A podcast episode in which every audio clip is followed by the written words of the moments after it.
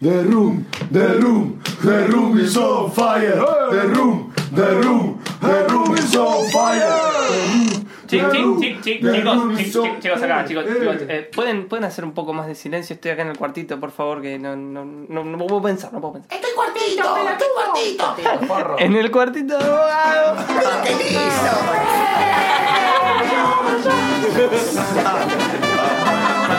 Chao. The Little Room of Bogado. Hilos entrelazados con otros hilos, apretados, insistiendo. Mi abuela tejiendo, con un ritmo intermitente. El tren de fondo que pasa más de una vez. El mueble que cruje, los hilos tendidos, enérgicos. El ruido de las agujas, el reloj y el sinfín de los minutos que siempre están ahí.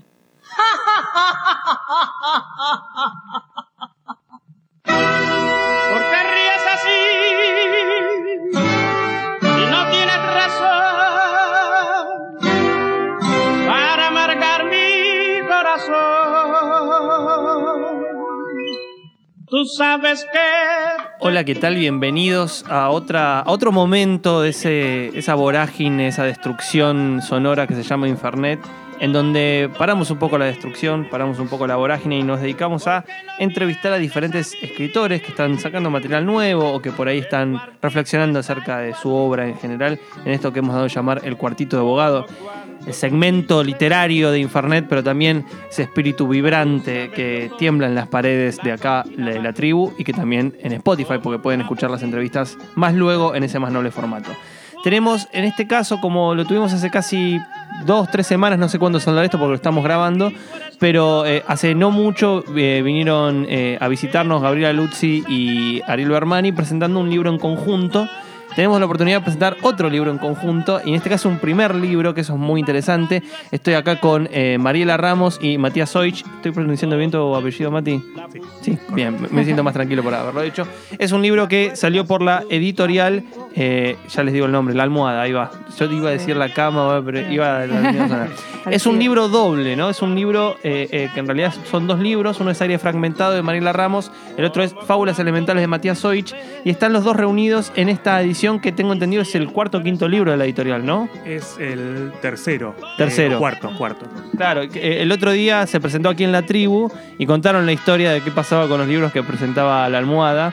Eh, después de mucho tiempo volvieron a salir al ruedo con, con, esta edición en particular. La voz que escuchamos es la de Matías Soich y la que abrió con un poema es la de Mariela Ramos. Bueno, primero, ¿cómo están? Muy bien, muy bien, muy bien. ¿Contentos? Qué bien, qué bien que vino la alegría. es el primer libro de ambos. Sí, es el primer libro de ambos. Es un libro doble. ¿Cómo fue el proceso de decir, bueno, nuestro primer libro va a ser este libro, este doble libro, digamos? Un proceso en realidad de primero de compartir material, de compartir recorrido, de, juntarnos a leer. Eh, y bueno, de repente fue como, hey, podríamos encarar un proyecto de libro. Eh, los chicos de la almohada recibieron el material, les, les gustó mucho y bueno, eh, digamos que el material no, no, estaba pensado originalmente como, bueno, para, no lo escribimos para publicarlo, sino que lo escribimos porque nos conectamos con la escritura. Eh, y bueno, luego fue como encontrarnos con, con el proyecto del libro. Claro, digamos que fue como una especie de proceso fue por sus vías paralelas hasta que en un momento se juntó. Sí, sí, totalmente. Yo, en mi caso, yo venía escribiendo sin tener la más remota idea de que eso podía ser publicado algún día. Yo escribía más para mí, digamos, eh, sin compartirlo mucho con nadie, eh, hasta que se dio con Mari este, la, la, posibilidad de, eso, de compartir. Yo sabía que Mari escribía, somos amigos hace mucho, pero nunca nos habíamos juntado a, a leer nuestros poemas, nuestros escritos, y, y, Mari sí tenía por ahí más pensado, o, o la fantasía, aunque sea más proyectada, de, de publicar algo, me parece. Y, bueno, un recorrido de taller, un recorrido sí. de más de preparar el terreno para eso, pero no fue como un libro que se nos vino casi de repente. Claro, sí. Sí, que se impuso. Como, sí. sí. Sí, en mi caso, para mí fue como un pararrayos en juntarme con Mari para, para que el libro se concretizara la idea de, que se podía compartir con alguien más en papel. Y, y ahí, ¿cómo fue la cuestión? O sea, Mario, vos ya tenías más o menos el libro cerrado y de repente juntaste las cosas que tenías con algo un poquito más incipiente de Mati, o no sé, me da la sensación por lo que estoy escuchando que por ahí en Mari había algo un poco más cerrado y vos tenías como los textos más desperdigados y los fuiste como acomodando. Bueno, no sé, entonces dirá Mario si los textos, pero creo que la, la idea por ahí o la fantasía de un libro, de que, de que lo, uno, lo que uno escribe puede estar en un libro, ¿no? Yo Claro. tenía textos desperdigados desde hace mucho tiempo y otros más recientes que se hicieron para este libro en particular, es como un- una colección medio miscelánea, pero no tenía la más remota fantasía de publicarlo, digamos. ¿Y ¿Cómo fue tu lectura de la situación, María? Mi lectura fue un poco como el deseo de, de- de plasmar eh, lo de los dos, pero sí, yo tenía eh, material de hacía mucho eh, y tenía material más reciente.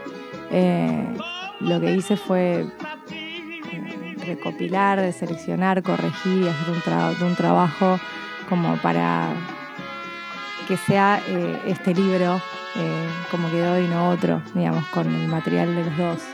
Eh, pero fue, sí, un, un trabajo de selección y de corrección de los dos que llevó casi dos años o un poco más. Año y medio por lo menos. sí. Sí. hay material de, de antaño y material más Claro. reciente en mi caso. No, no, no, no escribí particularmente para el libro eh, poesía, sino como... ¿Qué era lo que tenías? Sí, era lo que tenía ya trabajado y lo que tenía ganas de que, esté, de que estuviera en el libro. Bueno, eso se nota mucho en, en tu libro, esta cosa muy de la intimidad, de lo, de lo opaco, de lo que pasa puertas adentro, que digamos contrasta mucho con el estilo del libro de Matías, que parece que es todo para afuera. Eh, ¿Cómo fue también encontrar, eh, qué, qué es lo que está bueno, ¿no? Muchas veces cuando uno ve un libro que, que tiene dos partes, o tres o cuatro, está como esta cosa de ir tratando de encontrar los puntos en común. Y acá es como son dos libros marcadamente diferentes, pero marca esta cosa medio de espíritus afines, ¿no? Lo sacamos porque nos llevamos bien, pero escriben dos cosas muy distintas. Bueno, eso, ¿no? ¿Cómo es la reflexión acerca de tu propio libro, ¿no? De- del libro ya pensándolo en un sentido más individual. Eh, de mi parte. Claro, tu reflexión acerca de lo que hiciste. Sí. Eh, yo creo que, que es algo que tiene que ver con lo sutil, con una percepción de, como dijiste, de, de algo muy profundo, de algo muy íntimo eh, y de las pequeñas cosas también, como que muchas veces nos acerca a, estar un poco más conectados y conectadas con, con lo que nos está atravesando. Eh, me parece que la poesía tiene que ver con eso, con, con ver lo poético desde distintas perspectivas, lugares y también algo muy interno de cómo uno lo, lo, lo ve, cómo uno lo siente. Eh, yo en lo personal con el libro estoy muy contenta. eh, hay algo como de las tres partes que me pasó que, que me, resultó como muy eh, gratificante poder encontrar los títulos de cada parte y reflejar en esos títulos lo que quería transmitir. Eh, y esto, algo de, de lo sutil y de lo, de lo profundo que puede impactar en- la poesía. Y en tu caso, Mati, digo, como, como contraste, porque veo que el, el- el libro de Marie es, parece que cada palabra es como casi seleccionada con una especie de, de- gusto por lo denso, ¿no? Que esté muy cargada cada término de, de lo que se quiere decir, como buscado. Y en el tuyo parece como una explosión para afuera, ¿no? Es un, es- las palabras van de un lado para el otro, muy no barroco por momentos, ¿no? Esta cosa de ir desfilando y yendo de acá para allá. Y también con el juego, ¿no? El, el retruécano, el, el doble sentido de lo que se dice. No, no sé eh, cómo fue tu búsqueda o, o si de repente te encontraste escribiendo eso y dijiste, bueno, vamos para adelante por esta línea. Eh, bueno, hay algo que es raro en el tándem, que es, como vos decís, son dos estilos muy diferentes, son como claramente dos autorías muy distintas, pero a la vez hay como, yo siento que esa densidad que vos de- decís, la siento propia también, por ahí, más allá del estilo que vos decís, bueno, de ir y venir, también mucho juego de palabras, ¿no? Como mucho, eh, que parece como más, eh, sí, más, más juguetón de alguna manera, pero lo sigo sintiendo como muy cargado de una cierta densidad eh, emocional eh, que también es la que me mueve muchas veces a, escribir. En mi caso, comparto un poco lo que dice Mario sobre la idea de la poesía y también eh, algo que, que- aparece mucho en mi parte del libro, digamos, eh, tiene que ver con, con, un aire de época que, que me atraviesa completamente y creo que a nuestra generación un poco, que tiene que ver con la dificultad para relacionarse con los otros en un lugar eh, afectivo comprometido, digamos, ¿no?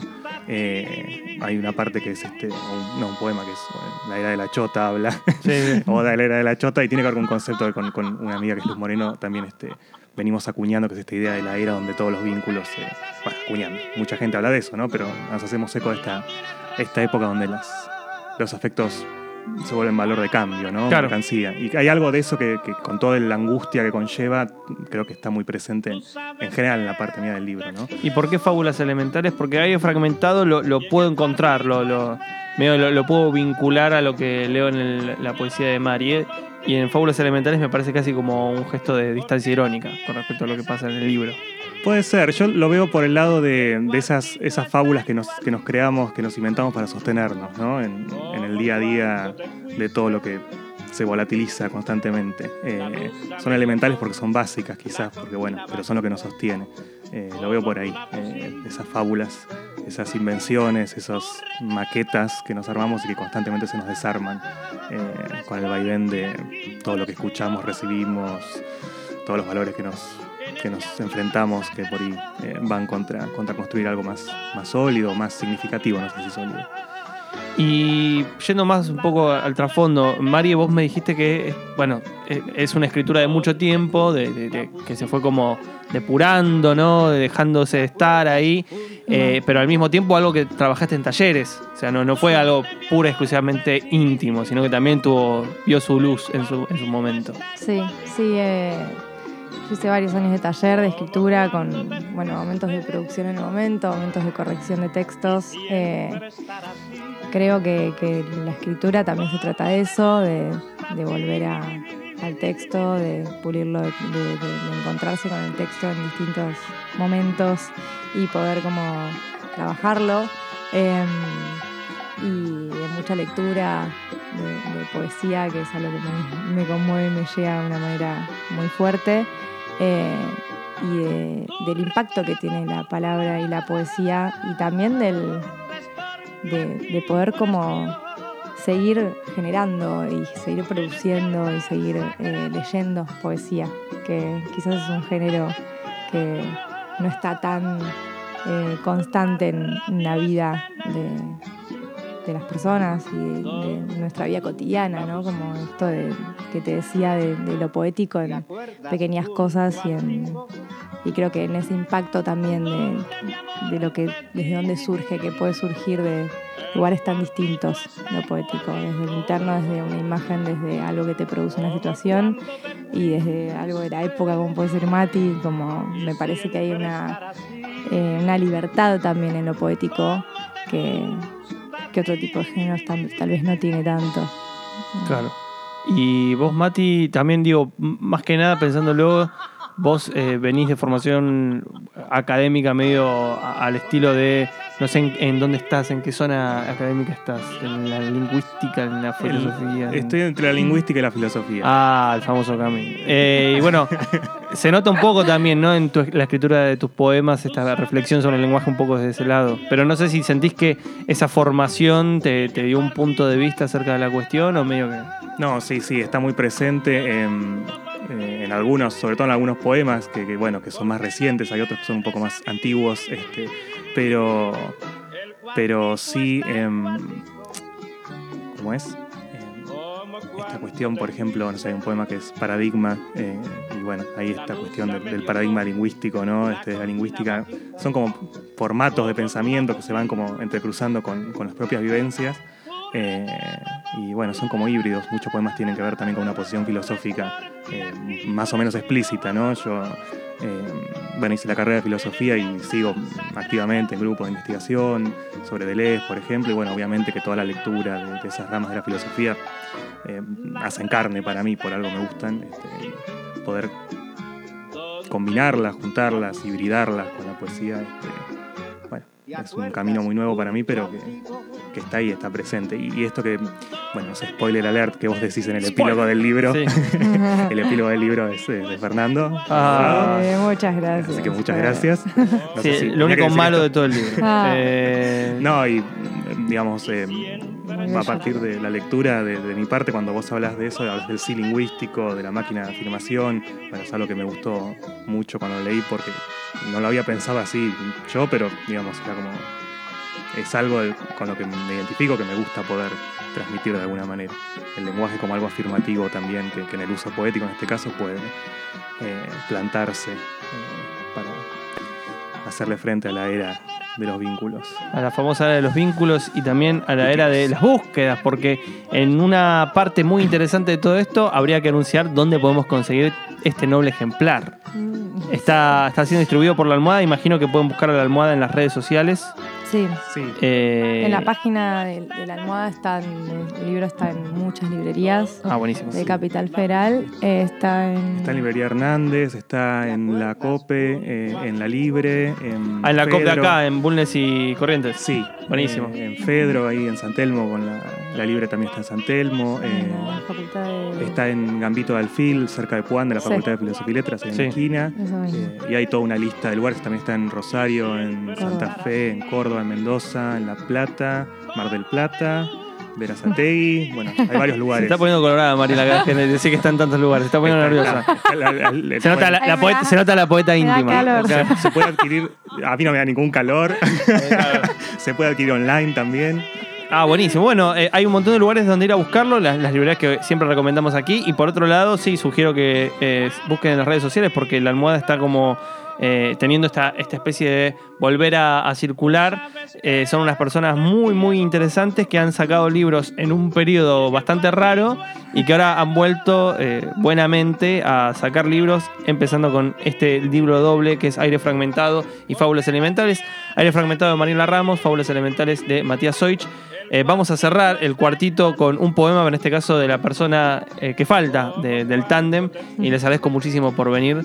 Eh, esta noble grabación que, haremos es como una botella lanzada al mar, pero va a llegar eh, seguramente a los oídos de quienes eh, están interesados por la poesía y por lo que se está produciendo ahora. Así que adelante, Matías. Yo le quiero agradecer a, a Fer. antes. Ay, gracias. Sí, sí, me- me pliego al agradecimiento. basta, basta, basta, Ahora te dejo leer. Una mañana. Ahora agarrá y dame un beso. Despedida. Algo olía a mar en Dinamarca. Algo reptaba bajo las tostadas. Tiempo de abortos espontáneos. Lo falso es sólido. La mentira incolora como el agua. Y no se llega nunca al laberinto, porque el laberinto es el ovillo. Solo el olor de las tostadas, solo ganas, y el sol inapelable en la vereda. Te odio. Odio tener que mencionarte. Odio la letra T, que suena tan a vos, los salvavidas que aceptamos. Odio el consumo de la vida, que conquistó el amor, que lo hizo suyo, que nos robó el tiempo y el alma, haciendo del deseo su negocio, algo sin rostro que no veremos nunca. Nos odio, por dejarnos moldear a conveniencia, girando como los más idiotas, ofertando currículums de amor. The Little Room of Bogado